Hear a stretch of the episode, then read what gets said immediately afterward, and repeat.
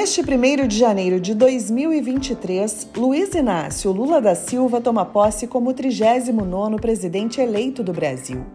Aos 77 anos, é o mais velho da história a tomar posse. Eleito em segundo turno, ele também é o primeiro nome escolhido em votação para três mandatos e terá uma oportunidade de exercer um mandato não consecutivo, o que não acontecia desde Getúlio Vargas. Mas a posse não tem previsão de tranquilidade. A segurança foi reforçada, serão aproximadamente 700 policiais federais, esquadrão antibomba, agentes à paisana e equipamentos que neutralizem os sinais de drones para impedir sobrevoos durante o evento. Tudo porque está longe de ser a eleição mais tranquila da história. E o papel social da democracia acabou sucumbindo no caos das opiniões adversas, desmembrando famílias, afastando amigos, causando rusgas entre colegas e disseminando discussões intermináveis nas redes sociais. É por isso que esse tema foi amplamente debatido na semana acadêmica, com a participação efetiva de alunos e do professor Felipe Villanova de Góes Andrade. O problema nosso de hoje é especial sobre a Sapiens La Salle compartilhando conhecimento e construindo soluções para os problemas reais, unindo comunidade e universidade. A mediação é da professora Camila Bolzan de Campos, coordenadora do curso de Psicologia da Universidade La Salle. E o tema principal é a psicologia política.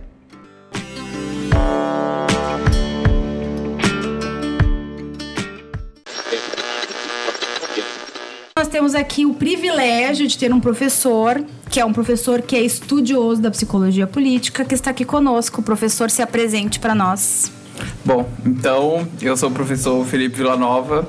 Eu trabalho dentro do âmbito da psicologia social e mais especificamente da psicologia política. A gente vai falar um pouco mais hoje sobre o que é psicologia política, quais os impactos da psicologia política, como a psicologia política pode contribuir para a gente entender a política. Então, hoje vai ser muito interessante porque acho que vai ser a primeira oportunidade que a gente vai ter aqui dentro da universidade de ter não só uma interação ao vivo com o pessoal que está aqui, mas também de poder falar sobre esse tema que está agora, acho que mais em voga do que o que está agora é impossível, né? Então vai ser muito interessante para a gente analisar isso da perspectiva de como a psicologia pode contribuir com o entendimento dessas questões. Então anotem as perguntas e a ideia é que a gente vai fazer o seguinte: a gente vai discutir aqui um pouquinho, e aí as perguntas que tiverem vão vir até o microfone fazer as perguntas ao vivo, tá? Lado de cá era. Ah, eu não vou falar. É. Eu vou ser julgada. Vai, vai ser cancelada. Não posso falar. Depois a gente organiza vocês aqui com. Não, eu vou deixar pra ti. É pra tu fazer essa divisão. Na hora, na hora tem mais que, competência pra isso. Na hora que vocês vierem fazer a pergunta. A gente vai, vai direcionar. Gravado, vai ficar gravado, então vocês vão precisar vir até aqui e fazer a pergunta. Claro que, assim, também a gente pode fazer uma síntese aí, vocês vão fazendo assim, e aí, à medida que for avançando o troço, a gente consegue também abrir para, assim, síntese de perguntas, porque senão, às vezes, a pessoa vai perguntar uma coisa e a pessoa do lado tem uma pergunta igual. E aí não precisa ficar repetindo o tempo inteiro, né? A psicologia, é, ela tem, historicamente, uma preocupação em se colocar como campo de estudo científico. Então, em última instância, vocês devem se perguntar, né? Tem uma pergunta para o pessoal que está na graduação e tem o pessoal que não está vinculado a nenhuma graduação de psicologia, que é o seguinte: por que eu me consultaria como psicólogo? Por que, que eu não vou. Por que, que eu não deveria ir, sei lá, me consultar com um padre, com um curandeiro ou com qualquer outra pessoa, né, um conselheiro de maneira geral. A resposta que a gente tem atualmente para isso é que a psicologia ela é um campo do saber, digamos assim, que se pretende ser científico. Então, Por que um... se pretende ser científico? Porque tem muita coisa aí que as pessoas fazem que não é científico. Eu tenho certeza Dá que. Dá um exemplo para nós aí. Cura gay por exemplo? É, uma prática que é proibida pelo Conselho Federal de Psicologia, mas que infelizmente a gente sabe que ainda tem muito psicólogo que faz. E que não é baseado em evidência científica. Então a tentativa de mudar a orientação sexual da pessoa está fadada ao fracasso e traz bem mais sofrimento do que benefícios psicológicos. Então, é, é uma área né, que se pretende ser científica, mas que ainda não conseguiu totalmente, por vários motivos. E diante desse impasse, é que a gente pretende hoje falar aqui sobre psicologia política desde uma perspectiva dos estudos científicos, né? para ver o que, que tem a dizer, mais ou menos o que, que a gente sabe que influencia o posicionamento político das pessoas. Por que, que as pessoas, hoje em dia, isso está muito em voga, por que, que as pessoas se dizem de esquerda ou de direita? O que, que será que faz com que uma pessoa vote em um candidato e não em outro? O que, que faz com que ela defenda determinadas ideias? Então, tudo isso vai ser abordado hoje de uma perspectiva dos estudos, né? do que os estudos do Brasil e internacionais mostram sobre esses fatores, enfim, contextuais que acabam influenciando no posicionamento político da pessoa. Uma vez eu vi um cara falando que o real é o que não se vê, né? É um pouco isso assim na política, porque muitas vezes os acordos políticos que são feitos e as tramóias que acontecem aí, a gente não vê, mas elas determinam o rumo do país muitas vezes. E isso é o que a gente vai falar também hoje aí que o país parece que ficou refém também agora de pesquisas eleitorais, né? Então só se discute isso. E se, se teve fraude, se não teve fraude, enfim, a gente vai falar um pouco sobre isso também. É, é antes da gente começar, eu e o Felipe, a gente estava conversando uh, sobre uh, alguns princípios fundamentais do Código de Ética do, do psicólogo que está é, estourando as redes sociais do Conselho eh, Regional de Psicologia, porque algumas pessoas estão lendo esses princípios com alguns vieses. Eu vou ler para vocês, né? E aí para o professor Felipe, né? Para nossa audiência. E aí a gente vai discutir a partir da psicologia política os princípios, alguns princípios do Código de Ética. O terceiro princípio fundamental que diz assim: o psicólogo atuará com responsabilidade social, analisando crítica historicamente a realidade política, econômica, social e cultural. E aí, professor Felipe, o que que tem neste princípio fundamental de relação com a psicologia política? Bom, eu diria que isso está relacionado não só ao âmbito da psicologia política ou da psicologia social, mas da psicologia como um todo.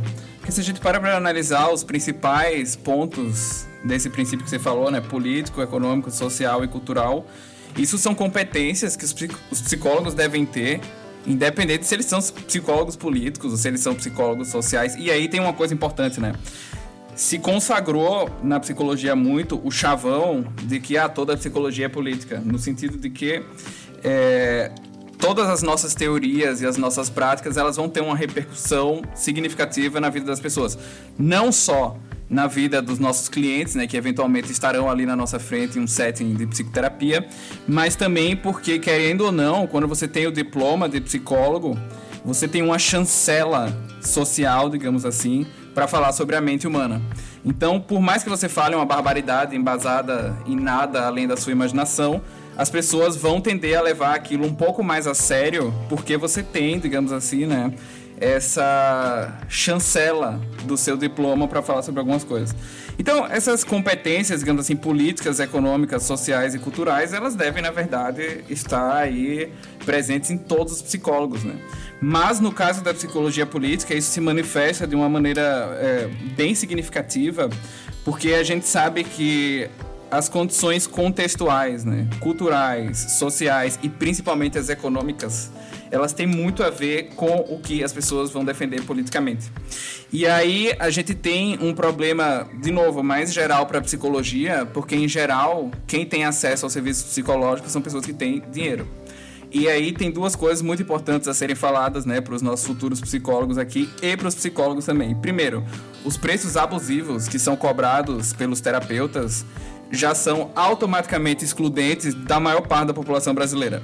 Então, se você para para pensar que hoje em dia, né, tem muita gente aí que está numa situação de miséria, não consegue nem comer direito, como é que a pessoa vai pagar 100 reais, que é em média o que as pessoas estão cobrando depois da formatura, para uma sessão de psicoterapia? Isso é impossível? É inviável? E se você para para pensar nisso, acaba elitizando, de certa forma, a formação em psicologia, porque a gente está acostumado a lidar com problemas que são problemas de pessoas de classe média, né? classe média ou de classe alta. E aqui, em particular, na nossa universidade, né, na La Salle, através principalmente, eu acho, dos projetos integradores, uhum. a gente tem uma excelente oportunidade de ter contato com uma outra realidade que não é aquela que, em geral, a maioria dos alunos, do perfil dos alunos da universidade brasileira, acaba tendo conhecimento. Bom, isso daí, pra, de maneira geral, para a psicologia. Né? No caso da psicologia política, isso é ainda mais importante porque, para entender o que a pessoa defende do ponto de vista ideológico, digamos assim, né, do ponto de vista político, nós não temos como ignorar o contexto econômico no qual ela vive. E aí eu vou falar uma coisa aqui que é o seguinte, dando uma introdução já assim, né, um pouco no conteúdo mais duro dessa área da psicologia política. A escassez de recursos, a pobreza, o componente econômico ali não, digamos assim, de uma maneira que não consiga suprir as necessidades básicas da pessoa, isso tem uma repercussão direta na defesa ideológica que a pessoa faz, vai fazer de uma ideia, de um governo, enfim. Porque o que a gente sabe é o seguinte: em geral, as pessoas que crescem em um ambiente que o medo ele reina de uma maneira significativa, isso vai tender a gerar uma ansiedade muito significativa nela, né? Muito grande. Então, vocês pararem para pensar aí, todo mundo parar para pensar em algum momento da vida que se sentiu muito ansioso e com medo, o que, que você quer? Você quer algo que vai te confortar. E se você começa em uma sociedade a fomentar muito o medo de que no dia de amanhã vai acontecer isso ou aquilo, o caos social vai se romper, você vai passar fome, o seu a sua propriedade vai ser expropriada por causa de um governo que pode assumir, enfim. Isso vai gerando uma certa ansiedade nas pessoas, claro, também nas pessoas que têm dinheiro, né? Mas muito mais nas pessoas que têm muito pouco. Por quê? Porque você já tem pouco dinheiro, em geral não tem um emprego, né, que seja com carteira assinada, vinculada ali a CLT, faz bico, enfim.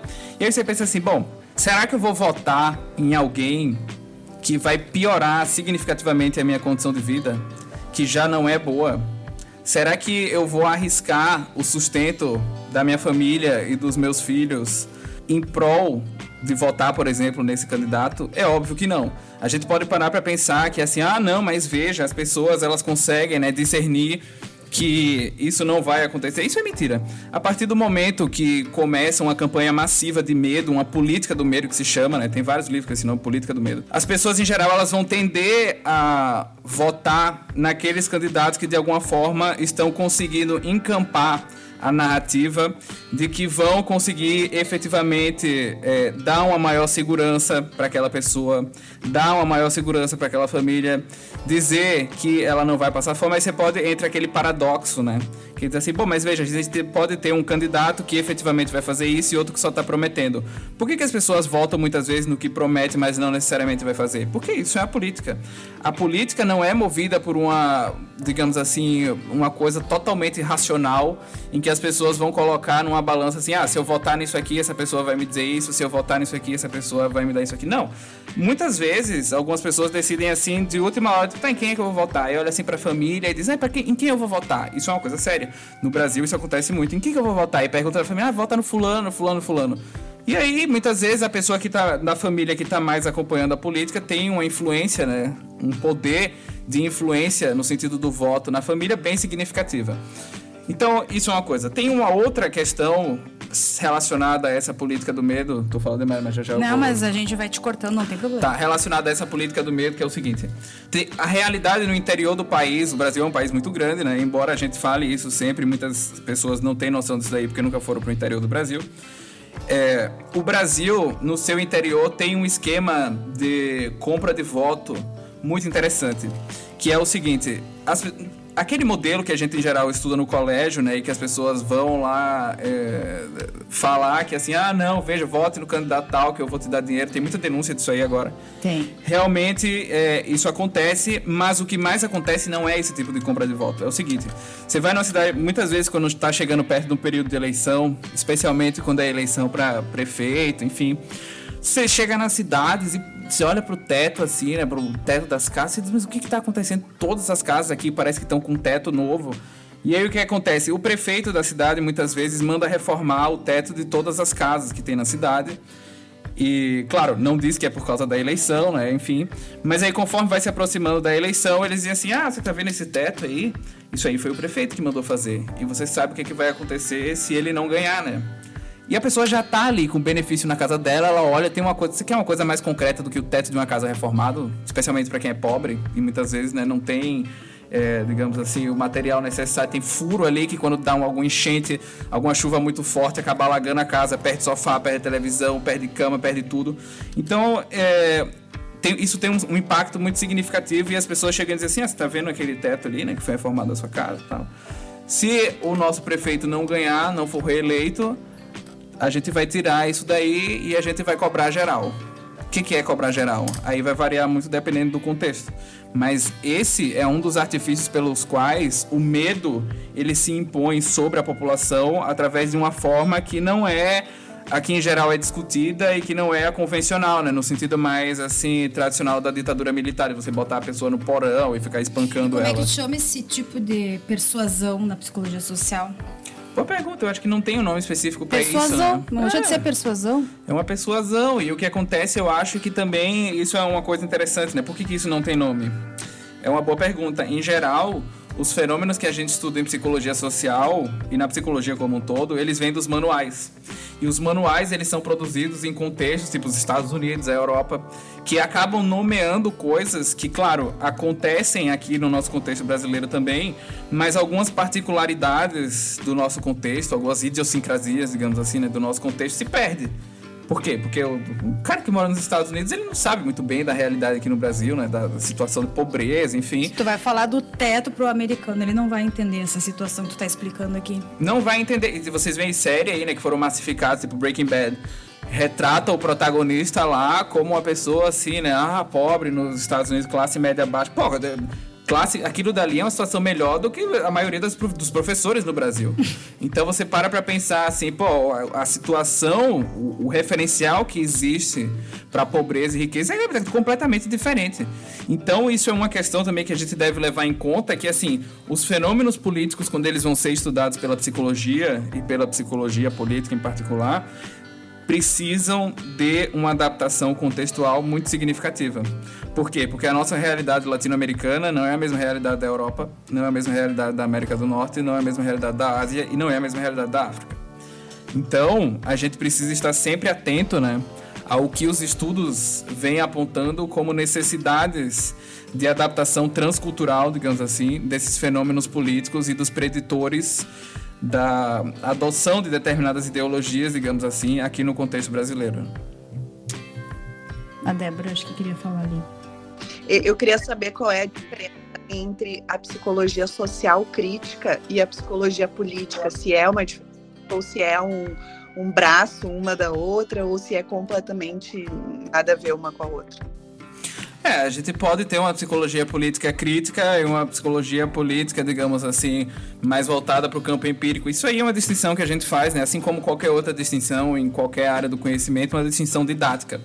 Porque quando a gente usa assim, ah, eu sou da escola crítica, eu sou da psicologia social crítica, eu sou da psicologia política crítica, em geral, é, se convencionou que quando você usa o adjetivo crítico para caracterizar alguma abordagem na psicologia e, enfim, nas ciências humanas em geral, significa que você está partindo de um referencial teórico derivado do marxismo, né? Ou marxista de uma maneira mais, assim, dura mesmo, mais clássica.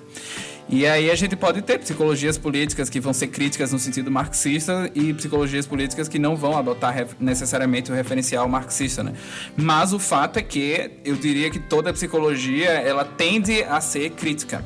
Por que, que tende a ser? Porque claro que assim como em qualquer outra área do conhecimento, nem todas as, as reflexões e as proposições dos teóricos e dos psicólogos aqui no nosso caso partem de uma reflexão crítica. É, às vezes é uma mera aceitação do que já está proposto pelo status quo, digamos assim, né? Pelo que os manuais é, tradicionais eles propõem. Aliás, isso é um, um aviso muito importante. Os manuais, já que a gente está falando aqui de influência política, enfim, os manuais de psicologia muitas vezes fraudam as teorias psicológicas. Tem o caso clássico do Wundt, que é, ficou durante muitos anos nos manuais, se dizia que o Wundt ele era um estruturalista. Por quê? Porque o aluno dele, o Titchener, que é o pai do estruturalismo, ele foi lá, estudou com o Wundt na Alemanha e voltou para os Estados Unidos dizendo: "Ah, o Wundt ele é estruturalista". E o Titchener, ele tinha uma certa influência sobre as pessoas que produziam manuais de psicologia, né? Ah, eu não sabia disso, Felipe. É, e aí não sabe, e aí ele pega e começa a difundir essa ideia que frauda a ideia do Wundt e durante muitos anos aí vários manuais de, história da psicologia famosos dizem isso que o Wundt é estrutural, mas não é.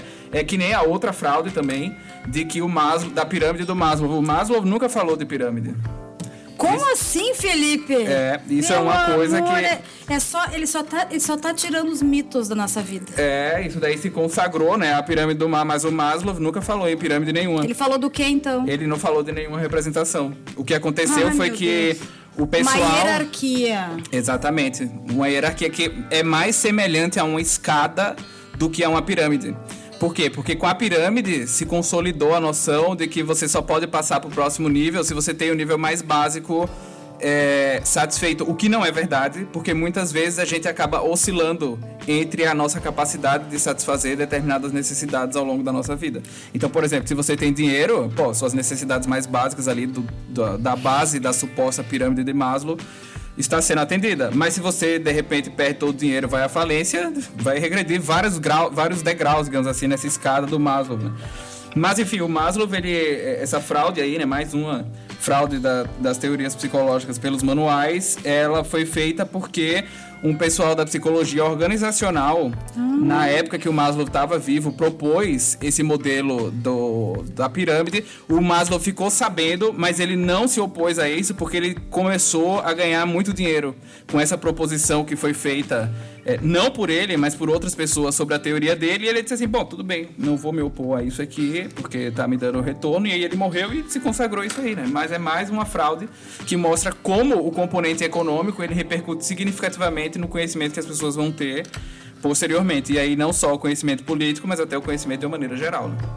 Perguntas da audiência. Audiência, tem alguma coisa a perguntar sobre o Wundt daqui um pouco? É, sim, na aula de História da Psicologia agora. Gostei, gostei do Wundt, do Titchener, esse pessoal todo tem, aí. Isso é uma coisa interessante, né? Diga-se de passagem, o Wundt aí, que é elencado como o pai fundador da, da psicologia científica, muito, a psicologia social deriva de uma parte do trabalho do Wundt, que se chamava Psicologia dos Povos. Uhum. E a psicologia isso política tem muita relação com isso também, porque afinal de contas, né, os determinantes, o foco da psicologia política muitas vezes é nos determinantes sociais, digamos assim, se é que a gente pode utilizar a palavra determinantes, né?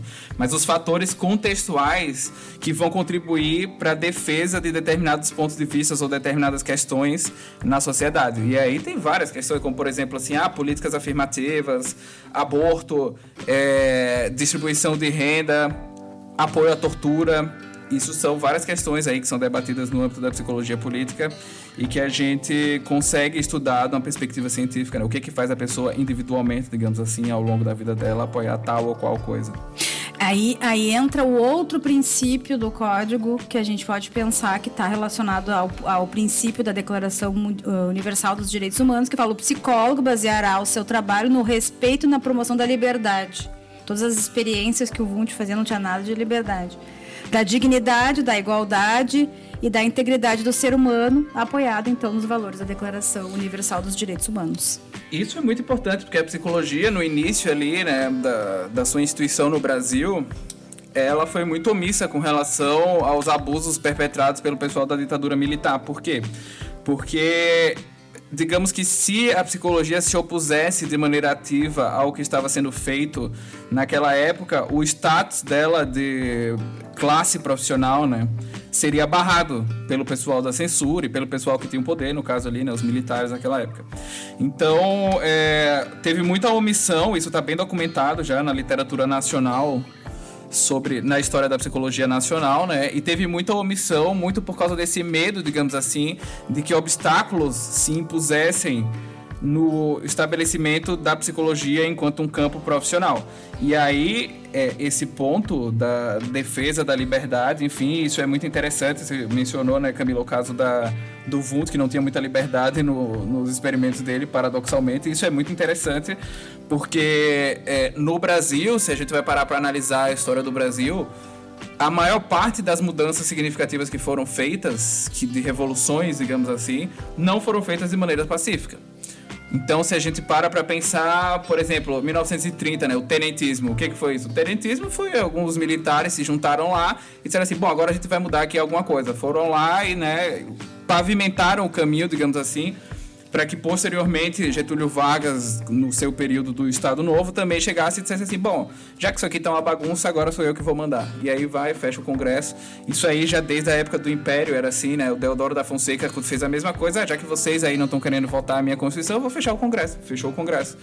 Então, é, a história do Brasil, ela fornece muitos indícios para o âmbito da psicologia política nacional, que aí né, corrobora alguns achados aí do nosso grupo de pesquisa, especialmente coordenado ali pelo professor Ângelo Brandelli Costa, que mostra que há um apoio ostensivo no Brasil de medidas punitivas muito severas como pena de morte. Então, vocês veem que a pessoa que está presa aqui, ela é considerada praticamente um infra-humano, né? Vale menos talvez do que o cachorro que as pessoas têm em casa. E se fechassem lá a cadeia e deixassem as pessoas morrer de fome, eu tenho certeza que muitos brasileiros iriam concordar com isso daí.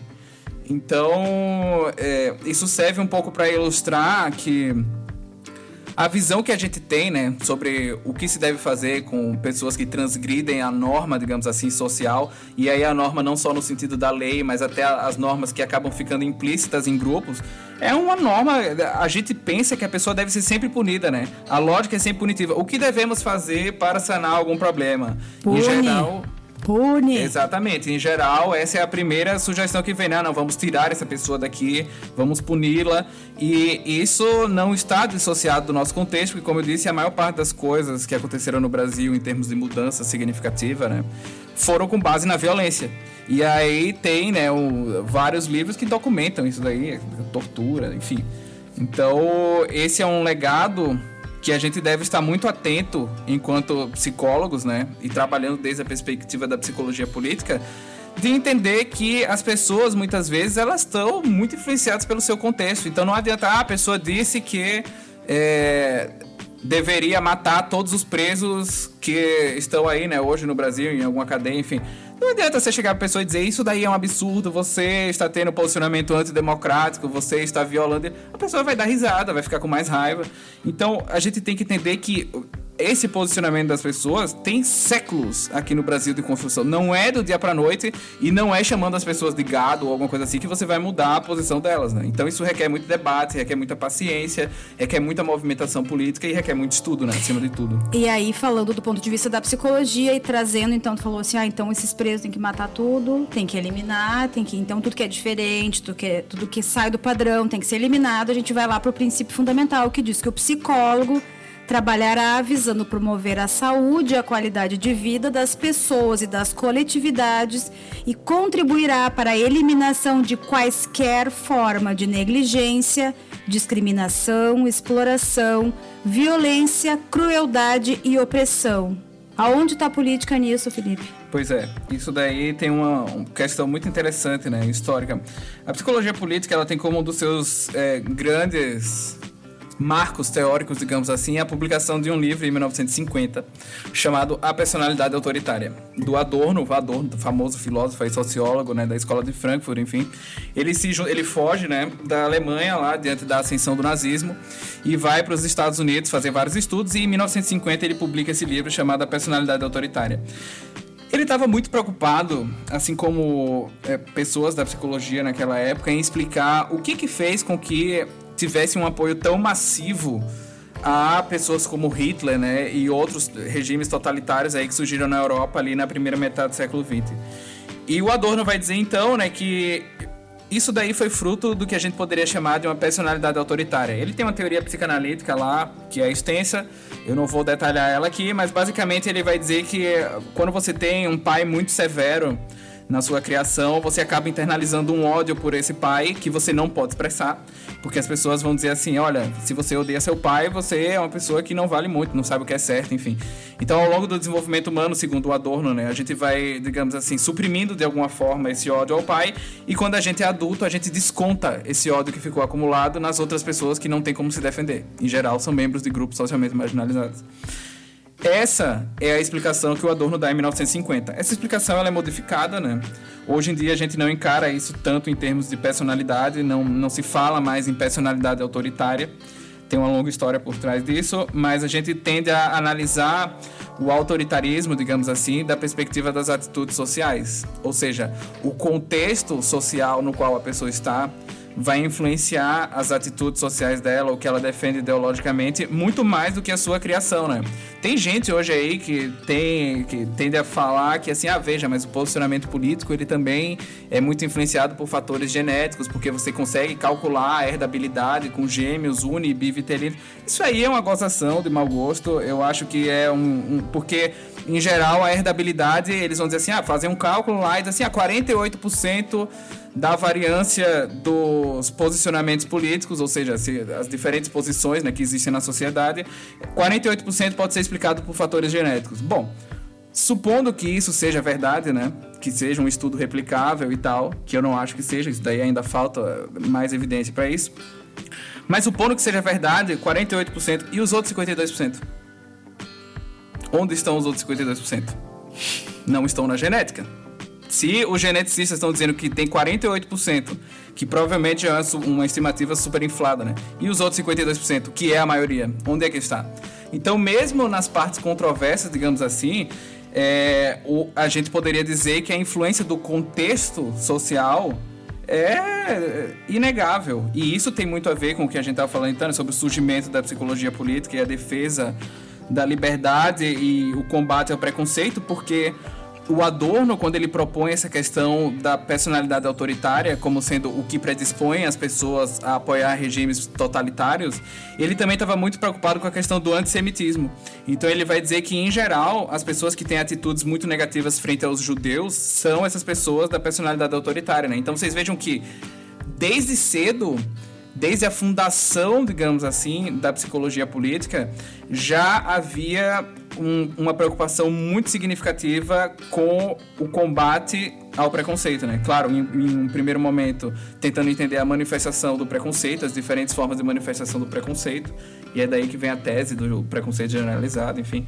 Mas, e no segundo momento, isso acaba repercutindo no combate ao preconceito, porque afinal de contas, se a gente parte da ideia de que a gente deve advogar pela defesa dos direitos humanos, né, ou pela da tolerância, a gente tem que inevitavelmente entender como que a gente pode adotar medidas eficazes para combater o preconceito. E aí isso remonta um pouco ao que eu estava falando inicialmente, que uma forma muito eficaz de combater o preconceito é ter contato com a diferença. E o contato com a diferença precisa ser feito dentro da universidade. Tá, isso é fantástico. Acho que a gente tem que voltar nesse ponto, mas eu ia voltar no ponto anterior. Uh, eu quero que tu fale um pouquinho mais sobre a norma subjetiva que influencia na atitude.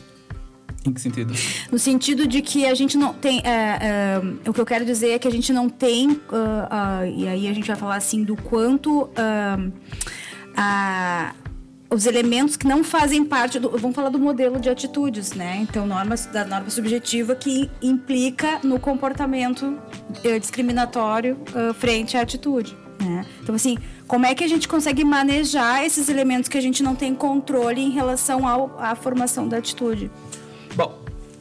Isso aí envolve uma questão muito interessante que é o seguinte, né? Como que a gente constrói a norma subjetiva? Como é que a gente constrói, em última instância, né? Essa é uma pergunta bem psicológica. Eu gosto muito do modelo uh, de atitudes, por isso que eu tô falando dele. É, e aí vem como é que a gente constrói o nosso referencial sobre como o mundo é, né? Essa é a pergunta de fundo, digamos assim, da isso. construção da norma subjetiva. Bom, a gente constrói basicamente a partir dos modelos que a gente tem ao longo da nossa vida. Primeiramente, o modelo familiar, quando a gente nasce, a gente nasce em geral, né, dentro da família. Eu digo em geral porque tem pessoas que nascem sem família. Mas em geral, o primeiro contato que a gente tem com o grupo de referência é a família, e depois a gente entra na escola, e depois na universidade, no trabalho, enfim. Então, o nosso, o que está ao nosso redor, ele acaba influenciando muito a construção dessa norma subjetiva, né? A maneira como a gente encara o mundo ao nosso redor. E aí tem uma questão bem particular, que é o seguinte: o Adorno, em 1950, quando ele foi analisar a personalidade autoritária, e esse, o achado que eu vou falar agora se replica até hoje. Ele viu que muitas vezes as pessoas que diziam odiar judeus nunca tinham tido contato com um judeu sequer. Não. Como é possível que as pessoas elas tenham tanto ódio de alguns grupos em particular e nunca tenham tido contato com nenhum membro desse grupo? Por causa da, constru da construção dessa norma subjetiva, digamos assim, né, sobre o que são os outros, o que, como o mundo funciona, que é muito influenciado pelo que está ao nosso redor. E aí, claro, entra não só a questão do que as pessoas ao nosso redor estão falando, mas até questões mais abstratas. Hoje, por exemplo, tem rede social, né, notícias. A mídia, ela tem um papel muitíssimo significativo em moldar a nossa visão da realidade. Então, né, esses dias aí tava falando assim: ah, não, se falarem que cavalo tem chifre, as pessoas vão acreditar. Bom, isso daí, é, dependendo da propaganda massiva que seja feita aí, né, pelos meios de comunicação, as pessoas realmente podem acreditar nisso aí, embora nunca tenham visto um cavalo com chifre. Então, de maneira similar a como as pessoas em geral, sei lá, nunca tiveram contato com transexuais e dizem assim: não, mas os transexuais são pervertidos que vão acabar com é, a infância. Isso daí é uma visão que muitas vezes não de deriva de uma reflexão concreta partindo da experiência, né, empírica ali com esses grupos. Então, essa norma subjetiva, ela é atravessada não só pela experiência concreta da pessoa com o tema em questão, mas também por questões hoje em dia como rede social, mídia, né? Então, é, a gente está falando aqui da política, a pesquisa eleitoral ela influencia muito o voto das pessoas, porque afinal de contas, a maior parte das pessoas não quer votar em um candidato que vai perder. Então, claro que você pode assim, né, ter um voto ideológico, mas esse voto militante ideológico é uma coisa de, de universitários assim, né, pessoas que estão mais engajadas politicamente. O povo, em geral, não vota com base, digamos assim, em convicções porque foi lá e leu o, o, manual, as propostas. Eu, tem gente aqui, eu aposto o que quiser que metade das pessoas aqui não leram as proposições lá que tem nos programas de governo das duas pessoas que estão disputando a presidência da República. E isso mostra então como não, nem sempre é uma decisão racional, né? Que as pessoas vão ponderar assim, dizer, ah, não, bom, veja, vamos olhar aqui, aqui, vamos tomar. Não. É muito influenciado por uma série de coisas. E a pesquisa eleitoral é algo muito, muito significativo, que se é fraudado, influência, muda a eleição, né? Então, vamos, vamos voltar para a pauta das diversidades que tu estava falando antes. Então, o quanto contato com a diversidade oportuniza uma abertura para a convivência, é isso? Certamente, o contato com a diversidade, ele. Porque o que acontece, tá? Supor que você seja uma pessoa preconceituosa que nunca teve contato com gays, vamos pegar o exemplo dos gays aqui, né? Eu acho que os gays, eles são promíscuos, os gays, eles são pervertidos, são todos aidéticos. Isso daí é o que muitas vezes falam. Super atualizada essa fala. Muitas vezes falam isso aí sobre os gays. E a pessoa nunca teve contato com gays, tá? E aí o que acontece é que um dia, de repente, ela acaba tendo que. conhece algumas pessoas, né? Uma pessoa em particular em algum contexto, e ela começa a conversar com a pessoa. Lá pelas tantas, ela descobre que aquela pessoa que estava na frente dela é gay. E aí ela começa então a dizer assim: bom, mas eu tava aqui, né? Diante dessa pessoa, conversando com ela, e ela não é nada do que eu imaginava. Claro que uma pessoa, né, o contato com uma pessoa desse grupo minoritário que você tinha como alvo de preconceito, digamos assim, não é suficiente para mudar toda a cabeça da vida da pessoa, assim. Mas à medida que a gente vai proporcionando é, o contato com a diversidade nas mais diversas esferas da sociedade, então você vê pessoas andando na rua, pessoas diferentes andando na rua, você vê pessoas diferentes andando nos restaurantes que você frequenta, você vê pessoas diferentes andando na universidade. Isso na tem escola. Na escola, a escola também é muito importante tudo isso acaba moldando, digamos assim, contribuindo para uma mudança a médio prazo, digamos assim, com relação a essa hostilidade intergrupal que muitas vezes a gente vê. Então, o grupo, digamos assim, o preconceito ele sempre existe, tá? Não tô querendo aqui assim naturalizar o preconceito e dizer que ah, nós não tem, não devemos fazer nada porque o preconceito ele sempre vai existir. Não, eu acho que a gente deve combater a discriminação, o preconceito nas suas mais diversas esferas mas o preconceito ele sempre existiu e sempre vai existir, tá? Em diferentes níveis. A questão é o quanto as pessoas de determinados grupos estão é, sendo cerceadas de sair às ruas ou de se comportar da maneira como elas queiram, digamos assim, diante da ameaça de serem agredidas, de serem mortas, né, de serem vítimas de chacota. E isso tem uma repercussão que a gente não consegue nem imaginar muitas vezes. Então, por exemplo, a pessoa que suspeita que contraiu HIV, né? Transou sem camisinha e aí diz assim, poxa, eu acho que eu tô aqui diante de uma situação complicada. Muitas vezes, as pessoas que realmente se infectaram por HIV, elas não procuram atendimento médico por medo de serem taxadas de promíscuas, de culpadas do comportamento delas e da infecção delas. E isso, inevitavelmente, quando você tem uma doença e não procura o tratamento ou fica de alguma forma postergando o tratamento, isso reduz a expectativa de vida. Então, é mais um dos motivos pelos quais as minorias sociais, os grupos socialmente marginalizados, têm uma expectativa de vida significativamente menor em comparação a pessoas que não são membros de grupos socialmente marginalizados. Eu vou fazer uma última pergunta, depois eu vou abrir para a audiência. E o que, que a psicologia política tem a ver com a psicanálise? É, eu acho que a psicologia política, como eu disse, né, tem muito a ver com a psicanálise no sentido da sua fundação. Eu diria que hoje a maior parte da produção em psicologia política globalmente não tem muito a ver com a psicanálise, porque eu acho que houve uma certa é, um certo afastamento, um certo distanciamento da psicologia global com relação à psicanálise. Então, embora no contexto latino-americano a gente ainda fale muito de psicanálise, na França também ainda se fale muito de psicanálise, né? As teorias da psicologia política, embora tenham lá na sua gênese, né, com a publicação da personalidade autoritária em 1950, tenham estado muito ligada à psicanálise, hoje em dia não está muito, mas assim, apesar das é, proposições que foram modificadas com base nas evidências empíricas ao longo do tempo, né, que eram derivadas da, do referencial teórico psicanalítico, apesar de elas terem sido modificadas, muita coisa se manteve.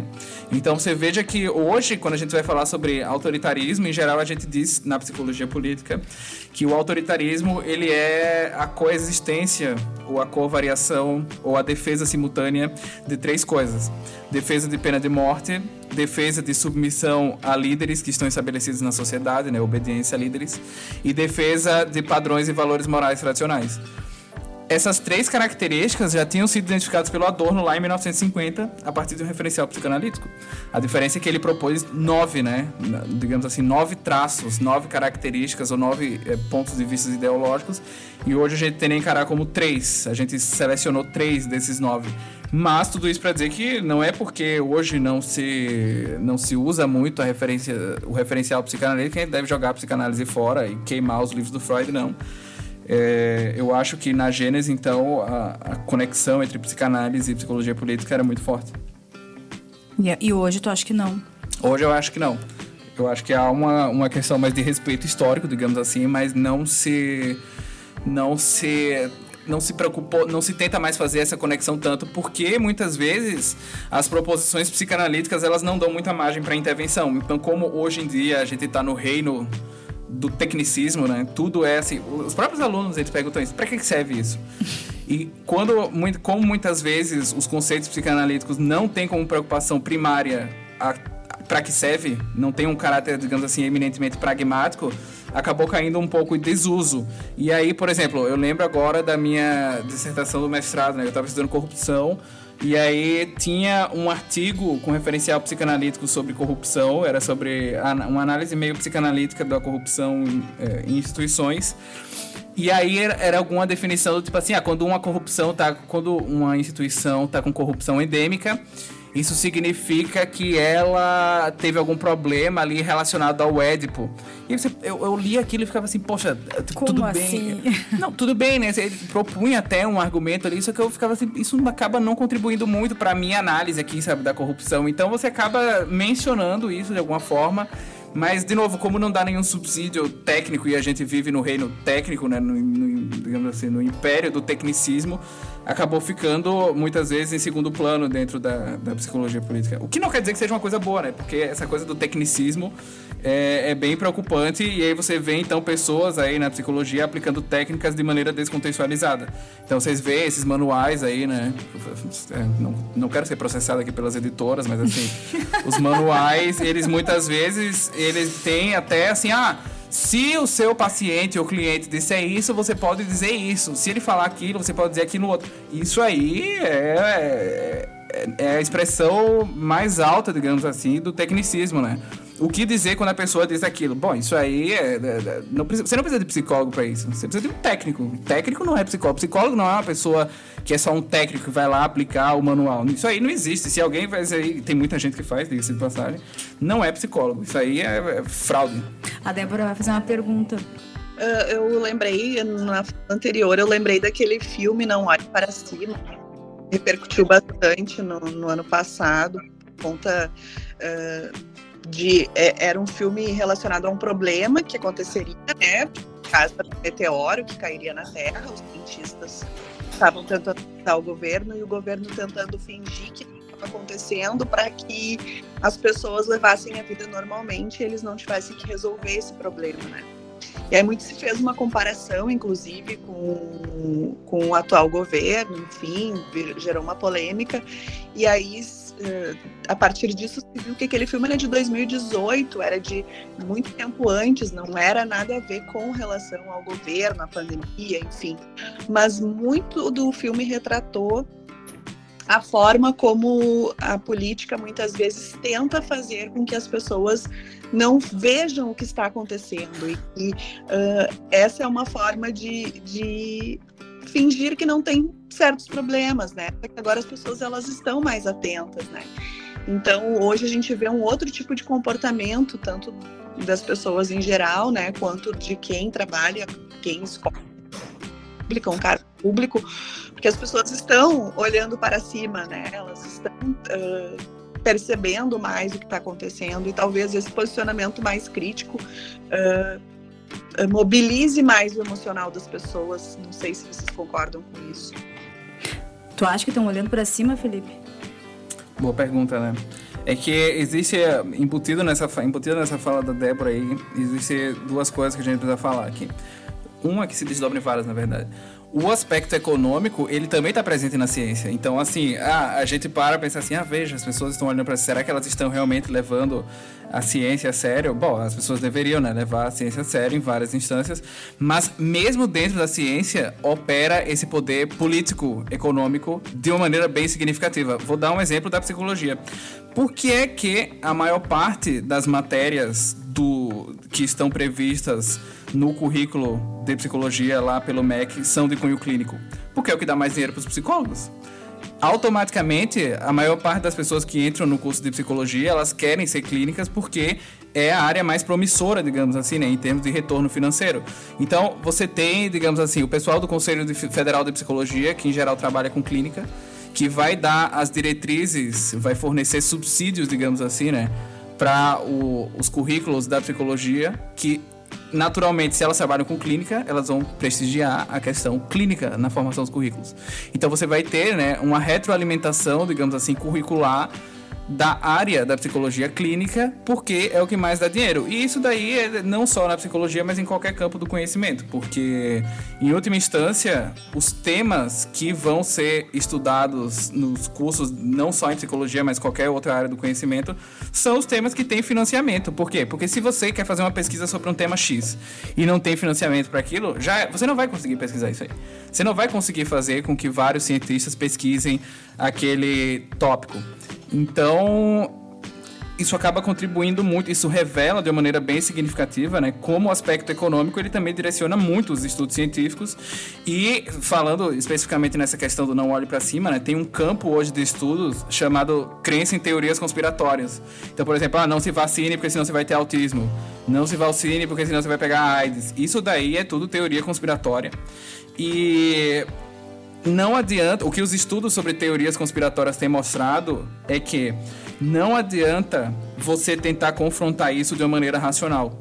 Não adianta você chegar para uma pessoa que acredita que é, ela, se ela se vacinar, ela vai pegar autismo e dizer assim: ah, veja, não faz sentido você acreditar nisso por causa desse artigo que mostra isso. Desse... A pessoa não vai se importar com isso. O que a gente precisa entender é que é, as decisões, muitas vezes, humanas, elas são tomadas com base muito mais na emoção do que na reflexão racional. E as teorias conspiratórias, elas também têm muito a ver com isso, e a política, ela também tem muito a ver com isso. O endosso ideológico de determinadas ideias tem muito a ver com isso. Então, por exemplo, se você cresce em um ambiente que tem muita criminalidade, né, como o Brasil, que a gente tá sujeito a sair daqui, ser sequestrado, roubo, enfim, né, assassinato, em algumas regiões mais do que outras, evidentemente. Mas se você cresce num contexto assim, e a mídia fala o tempo inteiro em violência, toda hora se compartilha conteúdo que é de pessoas que estão brigando, uma morre e em vez de a outra que está filmando ajudar, ela prefere filmar a pessoa morrendo. Se é, a sua família está o tempo inteiro falando para você se cuidar, está falando o tempo inteiro em questões de violência, em crime, etc, etc, isso vai evidentemente provocar uma ansiedade, um medo, uma preocupação nas pessoas, né, muito significativa. E aí, em última instância, esses projetos de colocar medo na população, digamos assim, é, tem um, um, efeito muito significativo, né, em termos políticos, em termos ideológicos. E aí, como é que a gente combate isso? Bom, de certa forma, a gente pode combater essa política do medo andando nas ruas. Afinal de contas, né, os lugares que e aí a Camila pode a falar percepção de perigo, Exatamente. de risco. A percepção de risco e a percepção de perigo, ela diminui significativamente se tem muita gente na rua, né? Se vocês andam, no, se vocês têm que tomar uma decisão de chegar num lugar que pode ser atingida. Você pode chegar nesse lugar através de uma rua vazia ou uma rua que tenha mais gente, vocês com certeza vão preferir a rua que tenha mais gente. Então, tomar as ruas nesse momento é algo muito importante e é algo assim, né, que tem uma repercussão psíquica bem substancial. Uma sensação de segurança. Uhum. Agora vamos ampliar o debate, abrindo para perguntas dos colegas acadêmicos nessa importante forma de diálogo sobre as diferentes convicções e os principais questionamentos sobre tanta polarização. Temos uma pergunta? Não? Temos uma pergunta. Bem, Lucas. Eu queria perguntar justamente assim, um pouco relacionado à pergunta que estava falando da psicanálise, mas não diretamente de. Né, não relacionado à psicanálise dire, diretamente. Né? Mas assim, do que a gente falou assim no, no âmbito da psicologia política, assim, uh, por exemplo, quando a gente vai pegar essas, né, essas grandes teorias que a gente tem, né, tipo a psicanálise, humanismo, ali, tipo o TCC, que seja, né? Uh, por exemplo, o humanismo ali, que ele surgiu de um contexto político histórico ali, né? Tipo, ah, ali na década de 50, 60, ele surge da, uh, de uma necessidade, né? Que era a necessidade da Segunda Guerra, surge a partir de, de uma necessidade específica da sociedade americana, né? E a partir disso ali, né, você tem a disseminação ali, lojas e como a gente bem conhece. Mas o que eu penso assim, é, isso é pautado, assim, tipo, num zeitgeist muito específico de uma época muito específica, né? E quando que nem tu fala assim, ah, quando tu fala de tecnicismo, me, me fiquei assim com uma pulguinha atrás da orelha justamente por isso. Até onde essas, essas técnicas, esses fundamentos que a gente aprende, até onde eles dão conta das realidades, assim, dos, das, dos fatores políticos que a gente vive nessa sociedade pós-moderna de agora, assim, né? até onde a gente consegue usar o humanismo. Claro que tem coisas, tipo, o humanismo não é só o humanismo, né? é só um exemplo. Mas assim, a, claro que tem coisas inerentes ao ser humano que são coisas, tipo, básicas, assim, mas até onde, que nem tu falou, até onde édipo cabe no século XXI? Até onde essas coisas cabem uh, no sentido em que as tendências foram mudando, o ser humano foi mudando e vai mudando, né? Até onde a gente vai conseguir segurar e adaptar essas, essas fundamentações, essas técnicas, né? Tu acha que isso é uma coisa que a gente ainda vai conseguir trabalhar assim por muito tempo, assim? Ou vai, em algum momento a gente vai ter que pensar algo novo? Porque, claro, né, lá nos anos 50, 60 isso era novo, mas assim, hoje a gente estuda basicamente vê gente que né, é difícil de se referenciar para os nossos, né, nossos mestres hoje em dia, né? pouco se tem aqueles que, né, que se referenciam ao humanismo, psicanálise vivos hoje em dia. Né? Isso é uma coisa, um processo muito longo. Até onde a gente vai conseguir usar isso tudo, assim? Até onde isso é palpável, até onde ah, os, os, conhecimentos que a gente tem atende os próximos 10, 20 anos dentro do âmbito da psicologia política. Bom, isso é muito interessante porque eu acho que uma habilidade fundamental do, do psicólogo é saber quando a sua teoria está dando conta da pessoa que está na sua frente ou não. Porque, assim, uma coisa é a gente analisar a sociedade né, de maneira mais macro a partir dos referenciais que a gente tem. Isso às vezes a gente ainda consegue, por exemplo, com a perspectiva, sei lá, psicanalítica. Você vai ver lá psicologia das massas, análise do eu. O Freud ele faz uma análise que a gente ainda consegue aplicar muito claramente a alguns grupos, só que não são a todos. E também não eram todos na época que o Freud escreveu. Então, por isso que é muito importante a gente conhecer várias abordagens para ter uma noção é, de que talvez a nossa abordagem não dê conta daquele fenômeno naquele momento para aquele caso específico. E aí a gente tem que conhecer outras para ter perspectivas diferentes, digamos assim, né? Sobre aquela situação em questão. Mas aí tem um, um outro ponto muito importante que você fala que é o seguinte, né? Em que medida a gente consegue é, dar conta dos fenômenos atuais com isso? Pois é, muitas vezes não consegue, escapa, porque é o que passou, que foi produzido em um outro zeitgeist, como você falou.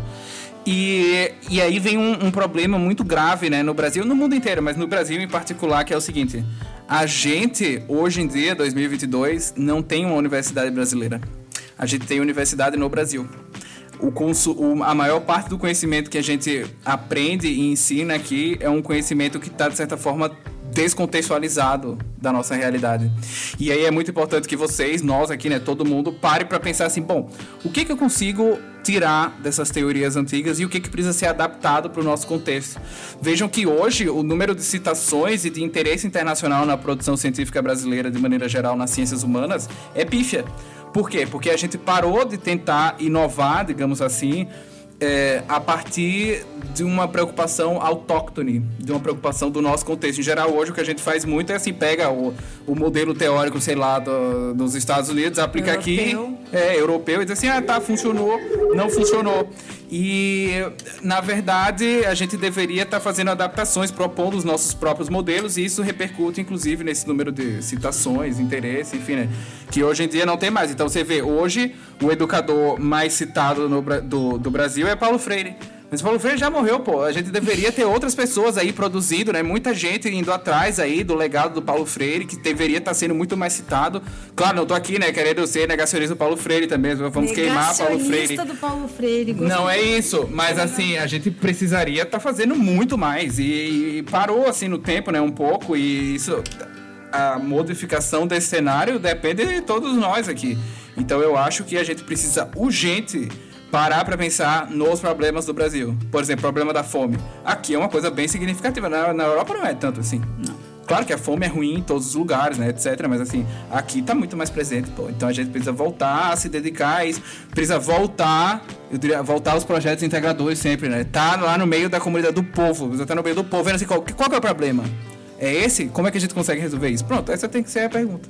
É, eu acho que não é só nem pensar, tipo, eu dei um exemplo, né? A fome no Brasil é uma coisa, uma fome em cada estado diferente, cada município é diferente. Então, acho que também tem esse esforço que ele é tão hercúleo, assim, de um certo ponto de vista, que torna difícil, tipo, do contexto que a gente tá, a gente alcançar tantos braços, assim, né? Eu acho que daí vai um pouco do, do investimento e do interesse, que eu acho que hoje a gente não tem, infelizmente, né? Porque tem esse desmonte desgraçado aí, né?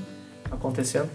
Mas eu acho que vai dar vai do interesse, sim, né? É tentar pensar de uma maneira positiva em relação a isso, né? Sim, de uma habilidade de saber discernir, por exemplo, essa questão que você falou das diferenças regionais. Eu sou do Nordeste, a minha avó conta uma história que ela nasceu em uma cidade chamada Frei Paulo. E teve uma época que ela teve que se deslocar, era a família dela toda tiveram que sair da cidade porque havia um rumor de que Lampião ia passar lá. e aí quando diziam que o Lampião ia passar, em geral era aquilo, né? Ah, vai cortar a cabeça de todo mundo, roubar, saquear tudo e matar geral. E aí eles tiveram que sair. E isso é uma realidade que você não encontra em todas as, digamos assim, não são todos os avós que contam uma história dessa, entendeu? Dependendo da região do país. Então isso também é algo que a gente deve estar tá bem atento, assim, de ver o quanto os nossos modelos eles se aplicam àquela realidade específica. Em última instância, o nível mais específico da psicologia seria o indivíduo, né? Quando você atende a pessoa ali na sua frente. E aí você tem que pensar assim, pô, será que eu estou conseguindo dar conta disso aqui, né? E muitas vezes não consegue. A Amanda vai se direcionar ao microfone. Tu quer ficar, Lucas? Fica à vontade. Quer ficar? Pode ficar. Não, fica, tranquilo, pode ficar. A gente faz uma dança das cadeiras depois. A Amanda, ela vai ler uma pergunta que veio no chat. Tá bom. Superchat isso daí? Superchat. É. Superchat, Amanda. A pergunta é: o papel do governo usando a psicologia para o controle de determinadas populações, por exemplo, a guerra das drogas nos Estados Unidos, usando de atributos estereotipados para segregar um determinado grupo social. O papel da psicologia foi fundamental para tais discriminações. Como podemos fazer para que, esse, para que atos destes não aconteçam mais ou sejam minimizados? Através da politização das classes mais baixas? Um conselho federal ou um conselho regional mais punitivos quanto a isso? Quais são as suas opiniões? Eu não acho que a punição vai resolver alguma coisa. Eu, o Conselho Federal, ele se propõe a punir, mas ele é, é muito omisso também, então tem denúncias graves aí, né? Às vezes que os psicólogos fazem, os clientes fazem, os pacientes fazem sobre atuações indevidas dos terapeutas e aí eles recebem uma cartinha do CFP lá. Claro, se é reiterado, aí perde o registro. Mas é uma coisa muito leve. Por exemplo, uma, um debate muito sério que deveria ser feito é o seguinte: até quando nós vamos tolerar essas práticas não baseadas em, em Evidências evidência científica científicas. No cunho terapêutico? Por exemplo, uso de pedras mágicas, reiki. Isso daí é um, um debate sério que deveria ser feito, porque o psicólogo não pode fazer isso. Mas muitos fazem porque, porque sabe que não vai dar nada. Eu tenho um colega meu, ele uma vez foi se consultar com o psicólogo. Eu sempre conto essa história porque eu acho que ela é emblemática desse problema, assim, da evidência científica. Ele foi consultar com o psicólogo e o psicólogo disse assim: Ah, tá, muito interessante esse seu problema aí. Eu acho que o que você precisa aí é atravessar a rua ali e comprar o- umas pedras que a mulher tá vendendo e que eu acho que você vai fazer um uso tal e você vai se curar disso daí. O que aconteceu? Era o tra- tratamento desse pedras mágicas e o terapeuta, né, o psicólogo que recomendou essa loja do outro lado da rua, quem era a dona da loja do outro lado da rua era a mãe dele. Então você tinha um um cartel ali, digamos assim, né? que é das pedras mágicas que contribui. E o- isso não está sendo levado a sério ainda da maneira que deveria ser. O que fazer? Bom, politização das classes mais baixas, isso daí deveria fazer sempre, né? No sentido de engajar as pessoas no processo político, o povo, porque as pessoas não estão o tempo inteiro, nem nós aqui, né? Que digamos assim, estamos mais diretamente vinculados à, à política, nem a gente fica o tempo inteiro olhando jornais aí, notícias sobre política, ninguém aguenta isso aí. É uma coisa muito chata às vezes, então não tem como cobrar assim, ah, você é despolitizado, porque isso aí, as pessoas elas ouvem assim notícia tal, vê a internet, mas não- não é. Então assim, a gente deveria, claro, buscar fazer fortalecer o vínculo das pessoas na participação social, na partici- participação política, etc. E com relação às práticas psicológicas, né, os mal usos, digamos assim, da psicologia que são feitos, como a gente pode combater? Bom, não sei se punição é a melhor forma, né? Especialmente dado assim o caráter já extremamente punitivo do Brasil hoje, mas não fazer já é um bom começo.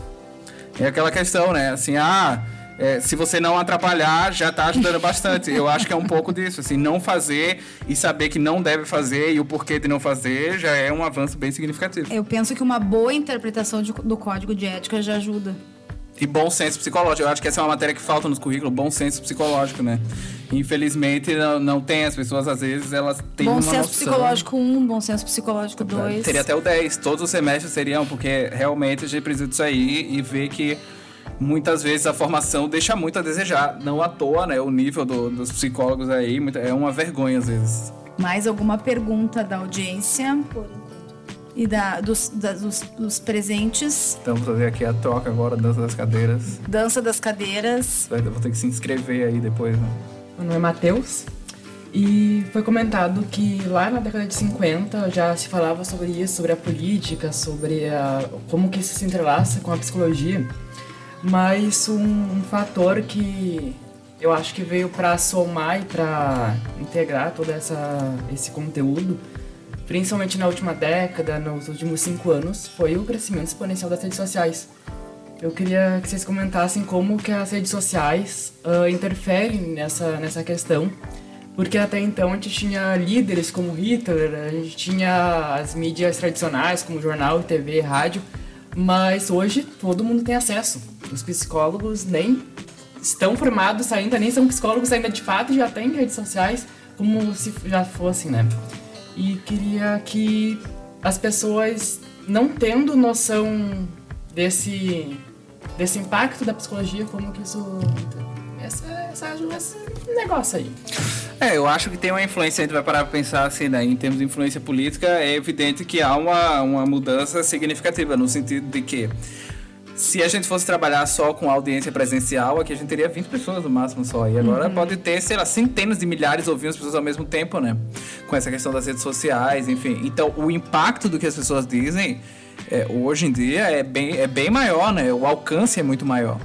Então, isso certamente tem uma influência política bem, bem importante, porque você certamente consegue, né, que nem eh, fizeram aí, bom, a gente precisa dizer que assim, as eleições no Brasil em geral, elas têm uma influência muito forte da mídia em todos os tempos, né? E se a gente vai parar para pensar no caso que é sempre falado na escola, né, do Collor, que fez, teve manipulação lá da, da, da, da, de uma grande emissora aí, que acabou é, contribuindo muito para que ele fosse eleito isso daí, hoje em dia, a rede social ela também tem esse papel. Só que aí a gente também não pode cair na esparrela, digamos assim, né? De acreditar que tudo é decidido com base em informações que as pessoas recebem na internet. Não, isso aí, claro que tem uma, um impacto, evidentemente, e hoje se fala muito da questão fake news, né? Não sei o É claro que tem um, um impacto, mas não é assim. Do, o cerne da vida política da pessoa fake news. Você pode dizer assim, ah, veja, mas tem pessoas que só se informam e dizem, tá, tudo bem, mas só que se você tiver uma militância organizada ali presencialmente para combater isso, combatendo, né, sei lá, com coisas, com verdade e indo de porta em porta, bater para dizer, olha, isso daqui é assim, e vai criando um clima criando esse mais importante do que a reflexão racional é o clima. Se você vai criando um clima ali né, de uma maneira organizada, sistemática para combater esse tipo de coisa, a influência é infinitamente maior. Então a gente não pode dizer que assim, ah, é só agora a influência é rede social. Não, rede social ela impactou muito, mas não é a única coisa da vida das pessoas, né? É, tem muita influência, que eu disse, mas eu não acredito que seja o que conduz a política mundial hoje é só fake news no nível global. Acho que não. Não é assim? É, é que tem que. É que o importante a, a pergunta do Matheus, porque a gente tem que pensar na extensão, como tu trouxe, né, da rede social. A gente consegue sim alcançar muito mais pessoas do que um movimento social de que as pessoas vão fazer uma passeata, vão se encontrar numa praça e vão fazer uma marcha é, pela democracia contra as fake news. Ah, pode ser que aquela marcha e aí, bom, hoje em dia, então, uma marcha com uma transmissão ao vivo, tu vai conseguir, então, a, né, abranger muito mais pessoas. Sim. Agora, uh, e aí é, é, minha, é, o meu questionamento, as minhas perguntas que eu venho me fazendo, assim, o quanto uh, a liquidez, que o, que o Lucas gosta de falar, né? Quanto a liquidez, o quanto uh, o consumo dessas informações e, eh, vamos dizer, a digestão desses conceitos, é, o quanto essa história ela é destrinchada para que se entenda realmente que a manifestação presencial com a transmissão ao vivo sim tem uma potência, mas com uma compreensão de que estamos aí separando a verdade da fake news. Como o professor falou antes, dando exemplo de, da década de 90 e tudo mais, hoje, de alguma forma, todos temos essa potência de essa propagação dessa, dessa fala. Talvez não para milhões de pessoas, mas para 10, para 20, para 30, para 300 pessoas a gente tem essa oportunidade de falar alguma coisa e a outra pessoa acreditar. Ecoar. Ecoar, né? E eu, nesse semestre, eu estou tendo psicologia como profissão, a gente está vendo código de ética, e a gente está vendo que a gente, como psicólogo, carrega essa, esse rótulo de psicólogo, e isso é meio óbvio, mas o que, que esse psicólogo quer dizer? O que, que tem por trás? tem toda uma, uma presença, né? E essa presença me interessa bastante, como que a gente, como psicólogo, se porta, né? É, isso é uma questão interessante. O conselho está cada vez mais preocupado com isso e eu acho que volta também um pouco, eu falei inicialmente, que a palavra de um psicólogo sobre a maioria das coisas e especialmente sobre a vida mental das pessoas não vale a mesma coisa na cabeça das pessoas, né? Do que um leigo falando. Por quê? Porque teoricamente a gente está chancelado pelo diploma. De novo, factualmente, não que isso garanta que a verdade seja sendo dita ali, né, pelo psicólogo. Diga-se de passagem, muitos psicólogos fazem um serviço, né, falam mais mentiras do que leigos sobre a vida psíquica dos outros, mas é, tem uma chancela que requer muita responsabilidade, né, aquela coisa assim, o chavão, grandes poderes vêm com grandes responsabilidades. Então eu acho que é um pouco é, esse o espírito da, do uso das redes sociais por qualquer profissão. Temos mais uma pergunta no chat. Pergunta da Kênia como a psicologia política pode ajudar no combate à fake news, visto que notavelmente as pessoas estão se descontrolando, psico, física e mentalmente, principalmente a partir da pandemia e das eleições. Qual o papel dos psicólogos nesse contexto? Falar a verdade. É assim que a gente vai conseguir, não, não, porque assim, ó, muitas vezes a gente pensa assim, ah, fake news a gente deve, né, derrubar os sites e tal, tudo bem. Esse é um recurso que pode ser utilizado, as pessoas defendem, está sendo muito utilizado aí. Mas em última instância, é impossível você derrubar todos os sites que falam mentira. É impossível, não tem como. Isso daí é uma coisa utópica.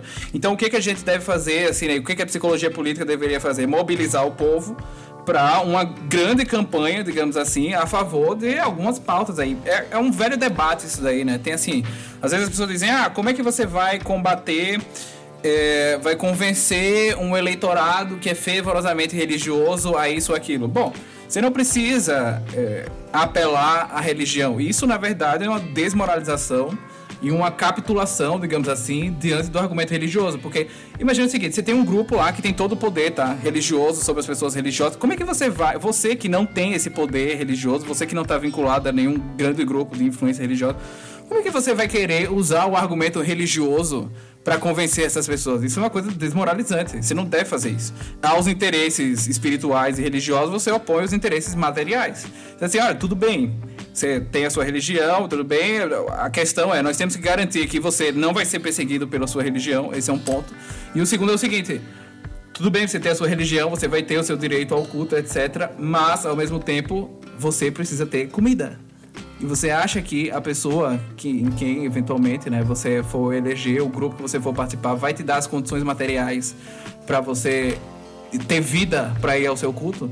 aos interesses religiosos, a gente opõe os interesses materiais. Não adianta querer utilizar a mesma lógica, digamos assim, né? Ah, eu vou combater fake news com fake news, eu vou inventar uma mentira em cima da outra, né? A política suja, assim, ah, não, vamos. Já que um lado tá mentindo, vamos mentir aqui também. Não, não se faz. Isso aí é desmoralizante e você passa a ser encarado como mentiroso também, né? Então o que a gente precisa fazer é isso, fazer uma grande mobilização é, a favor daquilo que é considerado importante pela maioria das pessoas. Então, se uma pessoa vai dizer que ah, agora só vai ter banheiro unissex, bom, aí você tem que dizer assim, isso aqui é fraude, tudo bem, mas o mais eficaz não é você tentar derrubar todos os sites que dizem isso, é você fazer uma campanha focada no que realmente importa. O que, que realmente importa hoje? É ter o mínimo necessário para sobreviver, pô para ter o mínimo de dinheiro para conseguir sustentar a sua família minimamente, né, dignamente, ter uma casa. Isso aí se perdeu completamente, né? Hoje em dia essa, acabaram hoje, particularmente o debate acabou descambando para coisas que são praticamente desconectadas da realidade em vários sentidos. Mais alguém aí gostaria? Enzo, venha, se apresente. Enzo Chica Ferrite. CPF. Não, uh... Terceiro ou segundo semestre? Terceiro. É, mas tecnicamente estou no quarto. Tecnicamente. Tecnicamente. Vamos lá, Enzo. Uh, eu, quando fui entrar no curso de psicologia, eu antes eu pretendia entrar mais em áreas políticas, como uh, relações internacionais e tudo mais. Mas eu percebi que a política em si, uh, na minha visão, não poderia fazer uma diferença tão grande como a psicologia pode fazer nas coisas ao redor. E quando eu me deparei assim com a realidade, uh, não sei dizer, não institucional, porque não é uma instituição, mas por exemplo, CRP, eu percebi que por muitas vezes o conselho, ao invés de nos ajudar a chegar em questões de poder uh, fazer uma diferença maior no âmbito político, eu vejo que a gente não vai muito para essa área. E, e por muitas vezes uh, vendo, por exemplo, até o próprio podcast, aquele que. Profiling. Tem aquele episódio do cara que era. tava junto com o Collor e. E tipo, eu vejo que por muitas vezes ter a psicologia realmente perto da política, eu vejo que poderia ter nos poupado de muitas coisas horríveis na história. Uh, isso dá por, até fora também, porque a gente tem esse poder né? Uh, com as redes sociais e tudo mais. Mas, eu, na opinião de vocês, o que, que vocês acham, assim, que uh, a psicologia poderia expandir realmente para a questão de uh, ajudar a questão política dentro dela? Sem dúvida, eu acho que assim, eu não defendo que a psicologia deveria ter o poder tecnocrático, né, de dizer assim, a banir projetos de lei, porque afinal de contas, o Congresso Nacional, bem ou mal, é uma representação que pode ser distorcida, mas é uma representação do povo. E a gente não, não, não tem e não deveria ter o poder de vetar decisões daqueles que são os representantes do povo, digamos assim, de alguma maneira. Então, isso é para dizer que a psicologia, eu acho, não deveria ter um poder absolutista, digamos assim, a dizer o que é verdade e o que não é, porque mesmo a verdade dentro do nosso campo está muito em disputa.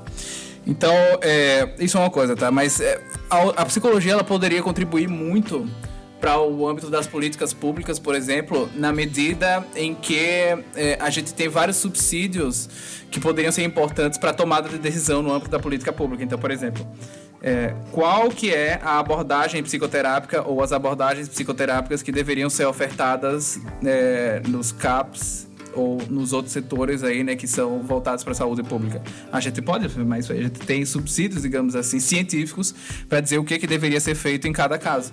Mas ninguém se importa com isso aí, né? Então, assim, digamos que a gente precisa fazer uma mobilização é, política muito grande do setor da psicologia, que poderia ser encampada pelo CRP, pelo CFP, enfim, em prol da, da conquista de espaço político dos psicólogos e da psicologia de maneira geral. O problema é que muitas vezes nós, enquanto categoria profissional, nos separamos muito com base na abordagem. Então, o, pessoal da psicanálise não conversa com o da TCC porque acha que eles são imbecis, que não conversa com os humanistas porque acha que eles não sabem de nada. E que não conversa com o pessoal da Gestalt, enfim. Então, isso é um problema grave, né? Que a gente tem que superar ainda enquanto profissão que está colocado aí impede, de certa forma, a mobilização política. Então, isso é algo muito importante que a gente deveria fazer. E um segundo ponto, assim, né, para é, finalizar a resposta a essa fala, é que a universidade, muitas vezes, né, no, no mundo inteiro, mas no Brasil também, se transformou em uma coisa alienante. As pessoas têm medo de discutir é, temas como esse aqui que a gente está falando, né, e isso acaba fazendo com que, digamos assim, os professores e os alunos não tenham um engajamento com determinadas pautas como eles deveriam ter, porque afinal de contas, se a pessoa chega e diz assim, ah, não, eu não gosto de falar de política, tá tudo bem. Mas é aquilo, se você não quiser falar e não for escolher, as pessoas não se engajar nisso, vai ter outra pessoa decidindo por você. Então, por exemplo, piso salarial dos professores. Se, se, os professores dissessem assim, ah não, nós não vamos nos envolver, alguém vai dar o piso e vai ser pior do que o que a categoria quer.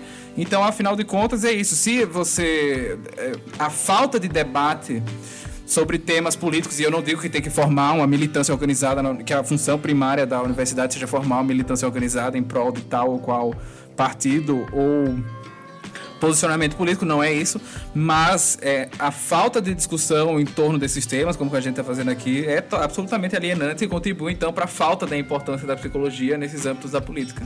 E fomentar a busca pelas informações adequadas nos locais adequados. Então, assim, combater fake news é buscar é, contrastar a verdade nos locais onde precisa se contrastar a verdade. Né? Então, assim, para eu saber se é verdade, eu preciso saber de onde vem a fonte. Né? Receber um encaminhamento de uma mensagem no WhatsApp não é verdade. De onde é que ela veio? Não sei. Né? Então, acho que essa, é, esse é um dos papéis também da universidade, de poder mostrar os caminhos para que se encontrem as verdades. Né? Em última instância, estudar sempre, né? E na sempre. psicologia, então, não, não na política, então, nem se fala que as coisas mudam de um jeito assim, né? Significa muito imprevisível em coisa de um, dois anos.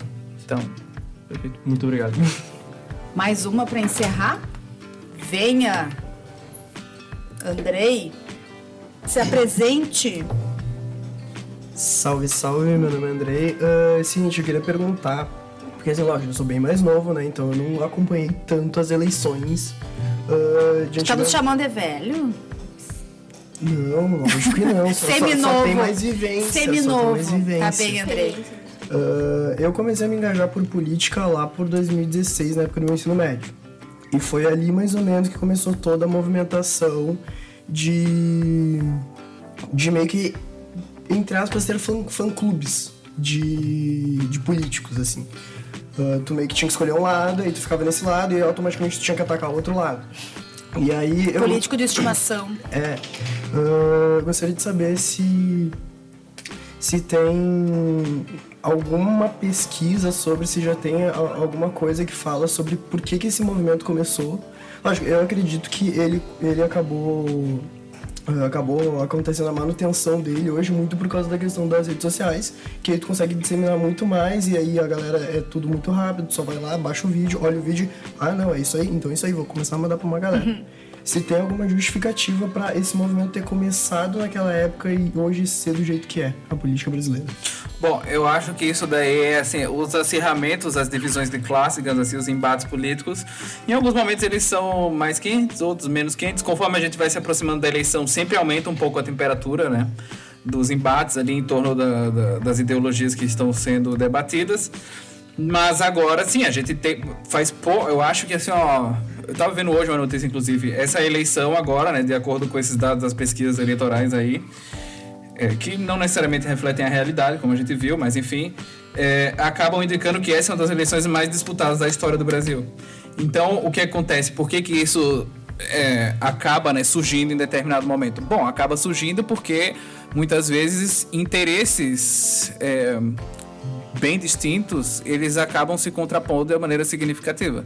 Então, em última instância, teria algo como uma luta de classes aí, né? Você tem uma, uma um, um grupo que está querendo muito fortemente exercer a sua influência política em um outro grupo que, digamos assim, perde a sua influência política e quer recuperar.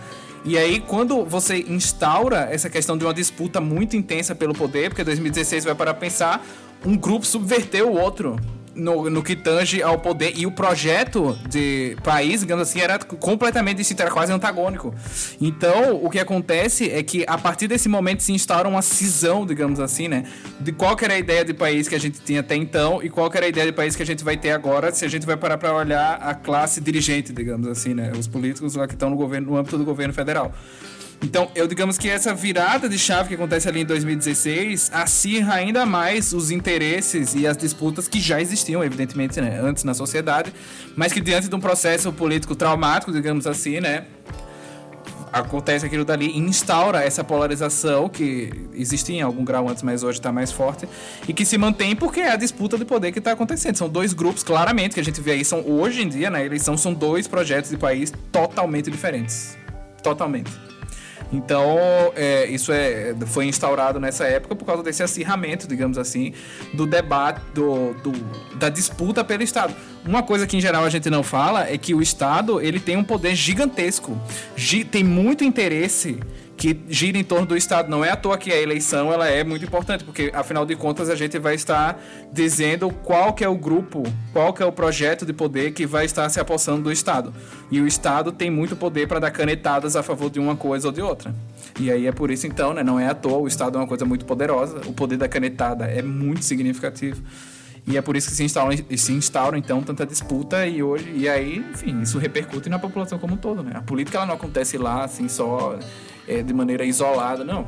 Então, repercute significativamente na população brasileira, não só nesses debates aí, mas até em políticas de instituição de salário, distribuição de renda, qual que vai ser o currículo, tudo isso aí é político, tudo isso aí. Tem mais um ali. Complementar. Vem, vem.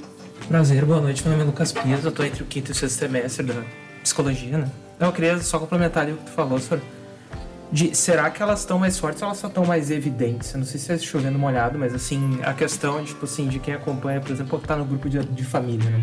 Esse negócio grupo assim, do condomínio. É, grupo do condomínio, aí recebe coisa de padre, recebe coisa de tipo, fulaninho lá, mandou um Bom vídeo dia. e tal, bom dia, já vem, né? Bombardeando com alguma informação ali. Será que assim, a gente tem a, a, a noção, e acho que vem se falando assim desde 2016, assim, eu acho que até um pouco antes, assim, para 2013, que o Brasil sempre foi um país conservador, né? Só que a gente não tinha, assim, acho que essa, essa percepção tão grande à medida que com o tempo ali, né, né, com a ascensão do que, do que a gente tem hoje, se começou a se ver mais essas, uh, essas coisas que pareciam mais enru enrustidas, assim, da, da defensão da, tipo, da sua própria moral, assim, né? Como não só como uma maneira defensiva, mas também de se apropriar do governo como uma forma, como uma ferramenta para manter ali a, a sua moral e os bons costumes que tanto se acreditaram e, e tanto é, é um moralismo que existe no Brasil há tanto tempo, uma ferramenta para colocar isso, né, como escudo em frente às mudanças que a gente vem tendo.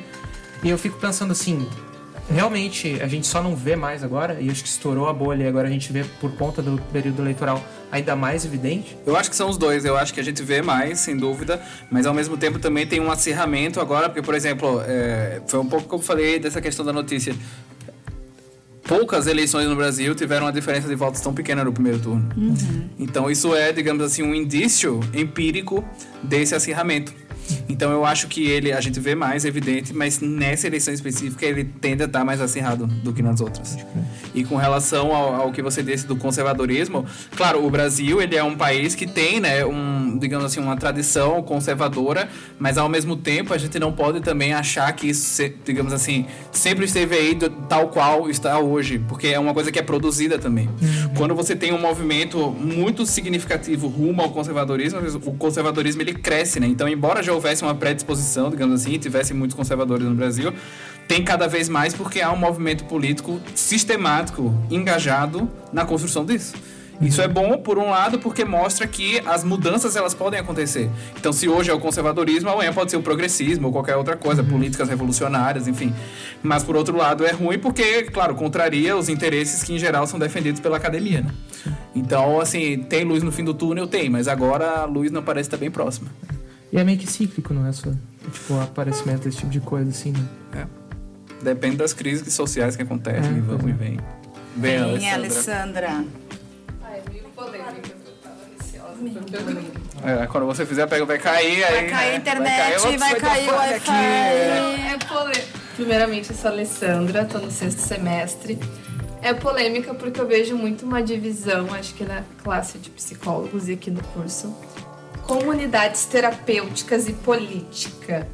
Uh, como é que se dá e se faz essa regulamentação uh, que o governo devia fazer quanto às práticas das comunidades terapêuticas, porque a gente sabe que tem algumas que, enfim, tem alguns usos, muito uso da religião.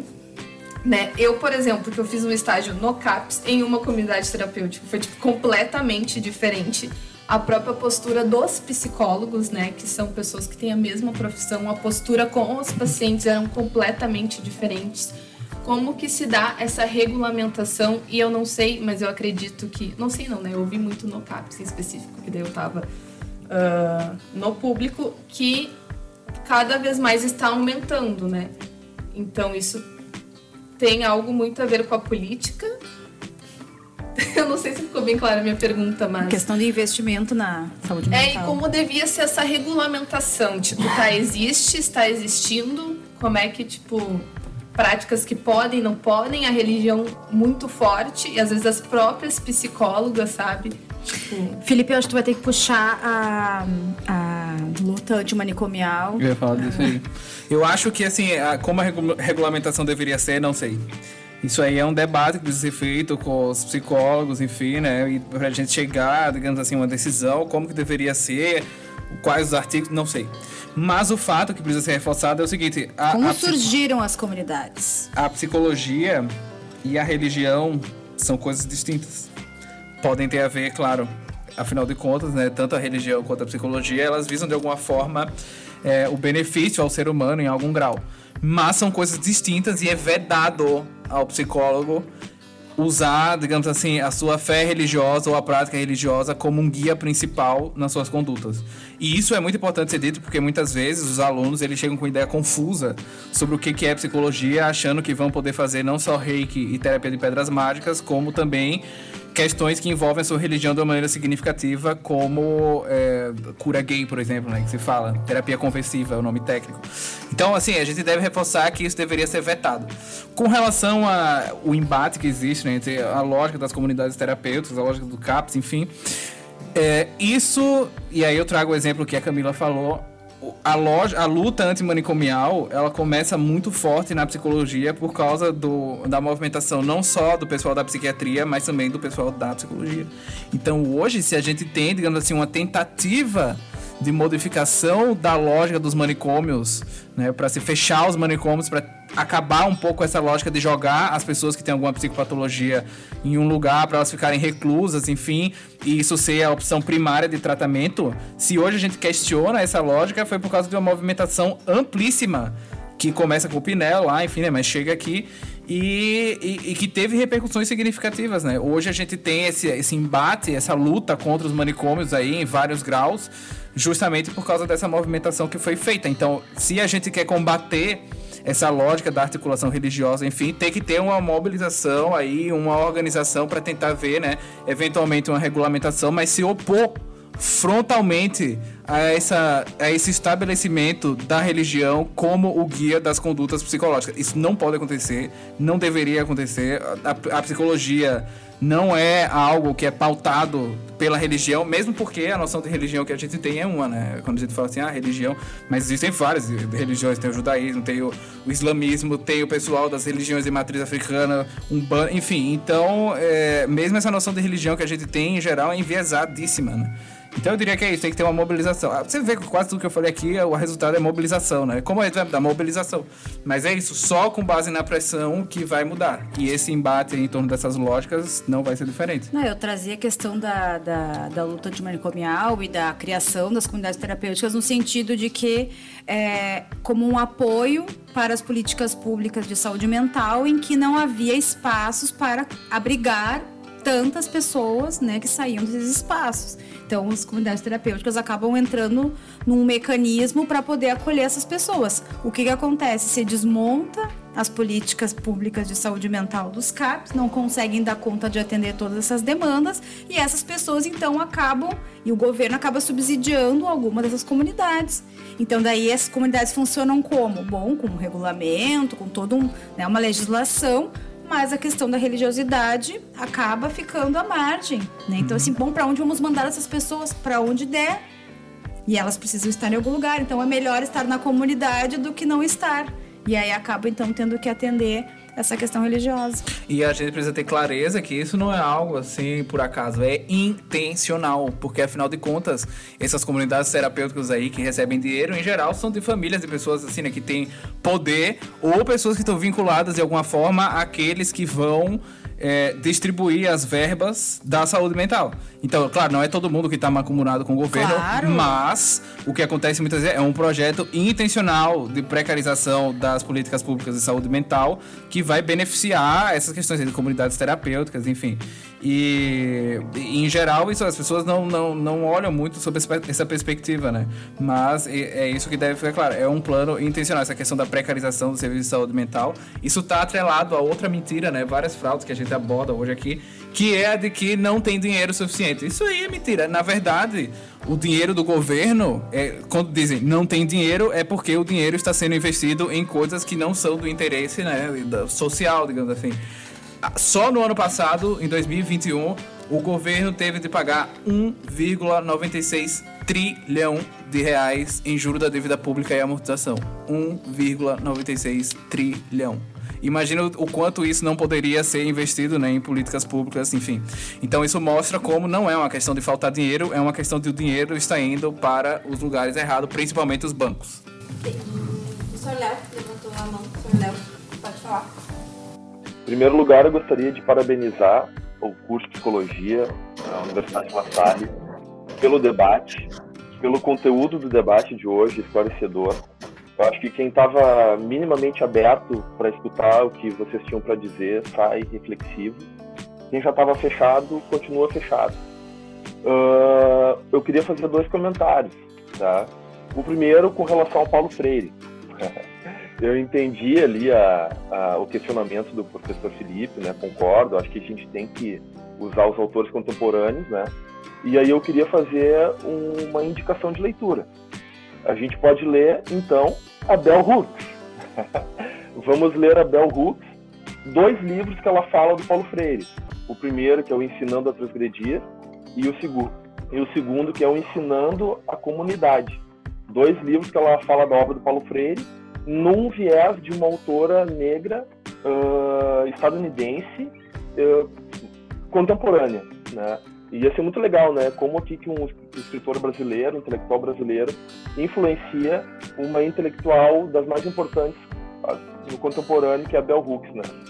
Uh, então, vamos ler Bell Hooks. Eu até tenho esse PDF para quem quiser. Outra coisa que eu queria comentar, gente, que, que achei muito interessante, todos os debates, né? Mas com relação aos movimentos de rua, né? Na atual eleição, assim, fica muito evidente, né, o quanto que os movimentos de rua são importantes, são necessários, né? A militância que vai para a rua, assim, né? A gente viu isso essa semana, né? Uma coisa é tu fazer militância com robô e fake news, né? Outra coisa é tu fazer militância de fato, que veste a camisa e que está interessado em políticas públicas evidentes, né? Uh, eu estou muito preocupado com a situação atual, assim, porque o que está em jogo é, de fato, a manutenção de um regime democrático. Então eu digo para os alunos, a questão não é só política, a questão é ética. Qual é o modo de composição com o mundo?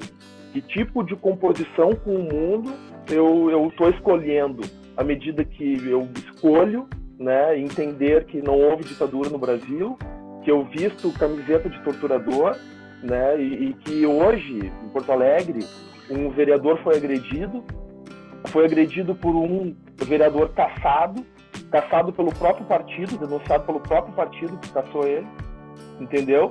Esse é o nível que nós chegamos, né? Para mim, eu penso no sujeito a partir de uma perspectiva ética, estética e política, né?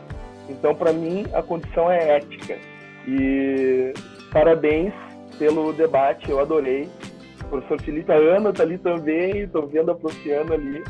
Boa noite a todos e muito obrigado. Saio daqui inspirado, motivado e renovado para a semana decisiva que está por vir. Beijo!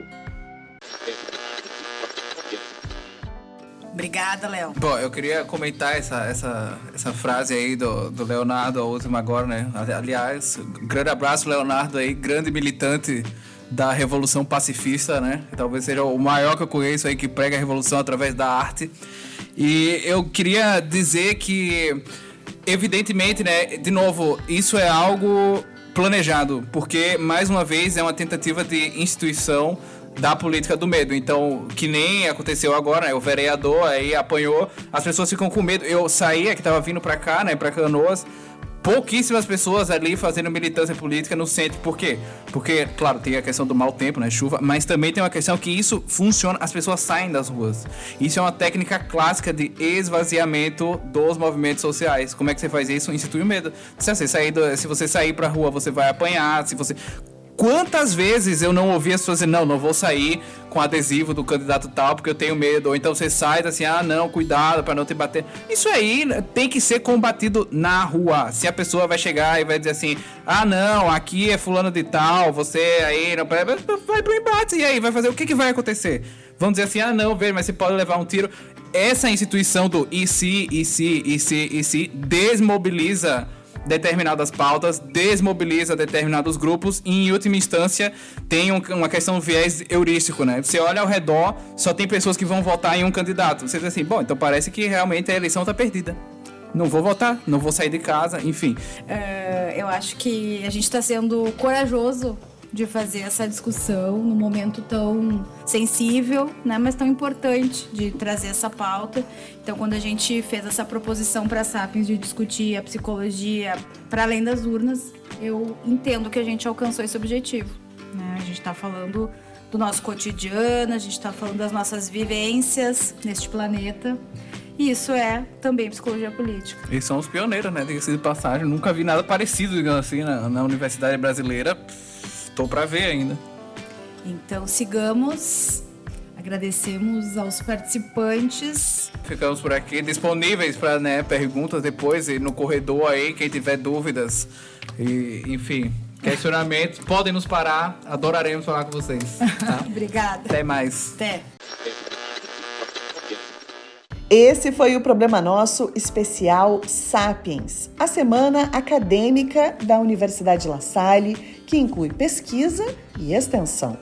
Eu sou Débora de Oliveira, aluna do quinto semestre de Psicologia, e junto com a professora Camila Bolzan de Campos, todos os meses buscamos diminuir o impacto dos problemas que não são seus, não são meus, são nossos. Até 2023, com novidades, pessoal! Bye.